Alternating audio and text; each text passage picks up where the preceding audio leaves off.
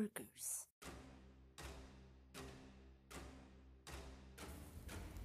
Durante esta série e outros conteúdos apresentados pelo canal Lightworkers, lemos comentários onde as pessoas expressam seu desconforto em relação a alguns assuntos.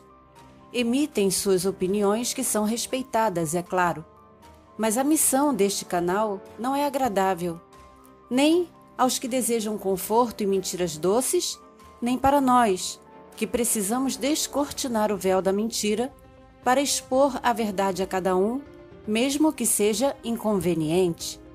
Você tem medo de quê? Seres negativos, multidimensionais desconectados da fonte? Reptilianos? Dracos? Anunnaki? Inferno? Purgatório? Umbral? Qual o nome do seu medo? Descubra-o e descobrirá a brecha em seu escudo de proteção pois seu medo sempre será usado contra você. Muitas pessoas têm medo de aranhas, mas não de moscas. Outras não têm medo de baratas, mas de borboletas.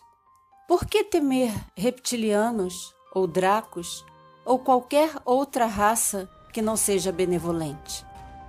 Dracos são uma etnia diferente dos Anunnaki e dos reptilianos vieram do espaço profundo e estão em dimensões mais elevadas. São seres altamente inteligentes que entram e saem da nossa galáxia através de buracos de minhoca ou podem chamar de portais dimensionais. Em nossa hibridização, recebemos o componente R. Dele vem a origem do nosso comportamento agressivo, a inclinação da defesa do território ou possessividade e a necessidade de manter posições sociais. É claro, não são características dominantes, mas existem em todo ser humano porque está registrado no DNA. Como escolheram a desconexão da fonte, além de ser dotada de caráter negativo, a raça possui o coração bloqueado, portanto, são incapazes de, em essência original e primordial, sentir compaixão pelos outros. São regidos por hierarquias e ao império. Adentraram em nossa galáxia e chegaram aqui no planeta há mais ou menos 225 milhões de anos. A Terra se encontra no mesmo espaço-tempo na galáxia.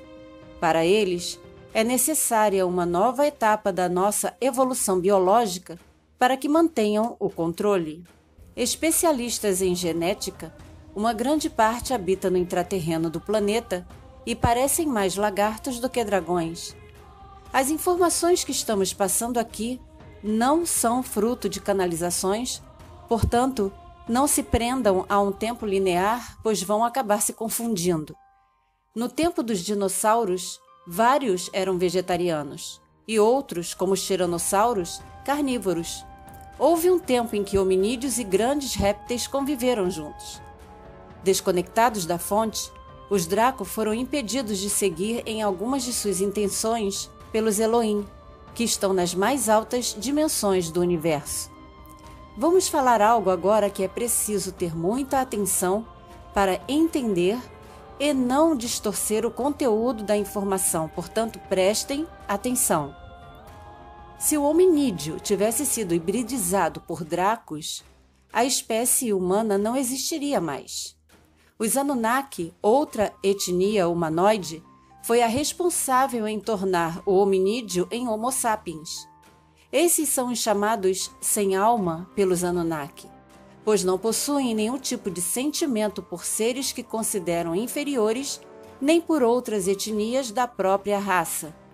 Os Anunnaki são uma etnia de reptilianos e dos Draco, e são os que mais se parecem conosco, ou seja, somos a imagem e semelhança deles. Reptilianos e Natura estão junto com outras raças habitando no espaço intraterreno e são mantidos onde estão pela força da grade energética do planeta que se mantém forte. Toda meditação coletiva que tem o propósito de fortalecer a grade energética é bem-vinda. Dando um pulo na história, na época de Atlântida e da Lemúria, houve uma cisão no conceito de unicidade, por causa do desequilíbrio causado pela sedução do poder. Os atlantes ignoraram as leis porque queriam a adoração como deuses, assim como foi na Suméria, e tudo o que conseguiram foi a destruição. Destruição esta que também causaram em Marte, obrigando essências primordiais a buscarem refúgio em outro sistema, ou aos que sobreviveram buscar abrigo no subterrâneo. A necessidade de procriar com humanas era essencial aos Anunnaki, para que, uma vez produzido um corpo mesmo limitado e com deficiências, fosse apto para a inserção de essências primordiais que o ciclo encarnacional facilitaria.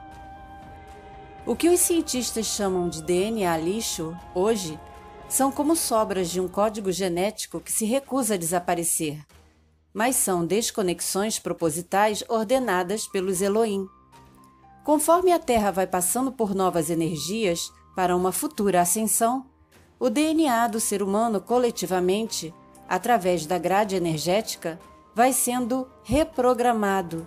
Por isso, muitas pessoas, já em processo de expansão da consciência, sentem tantos sintomas físicos quando as novas energias chegam até nós. Embora os Anunnaki acreditem que são nossos donos, deram-nos liberdade para evoluir como raça, mas por instinto, uma parte exerceu e ainda exerce o controle negativo, dando limitações àqueles que buscam poderes, porque mesmo os que estão no topo são subordinados a alguém que encabeça a pirâmide. Nossos ancestrais possuíam o chakra cardíaco mais aberto porque tinham mais contato com a natureza e o universo. Hoje, vivemos em uma sociedade materialista onde poucos possuem o privilégio de viver rodeados pela natureza e terem um céu estrelado para ver à noite. Tudo é proposital. Desde 2017 foi formada uma ponte estelar. Houve um alinhamento de vórtices e espirais de galáxias do nosso sistema solar incluindo um vórtice no planeta Terra.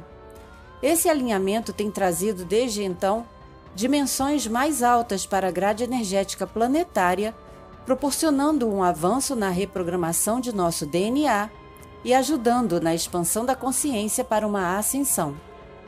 Para impedir isso, só há uma maneira. A Terra teria que orbitar em sentido inverso.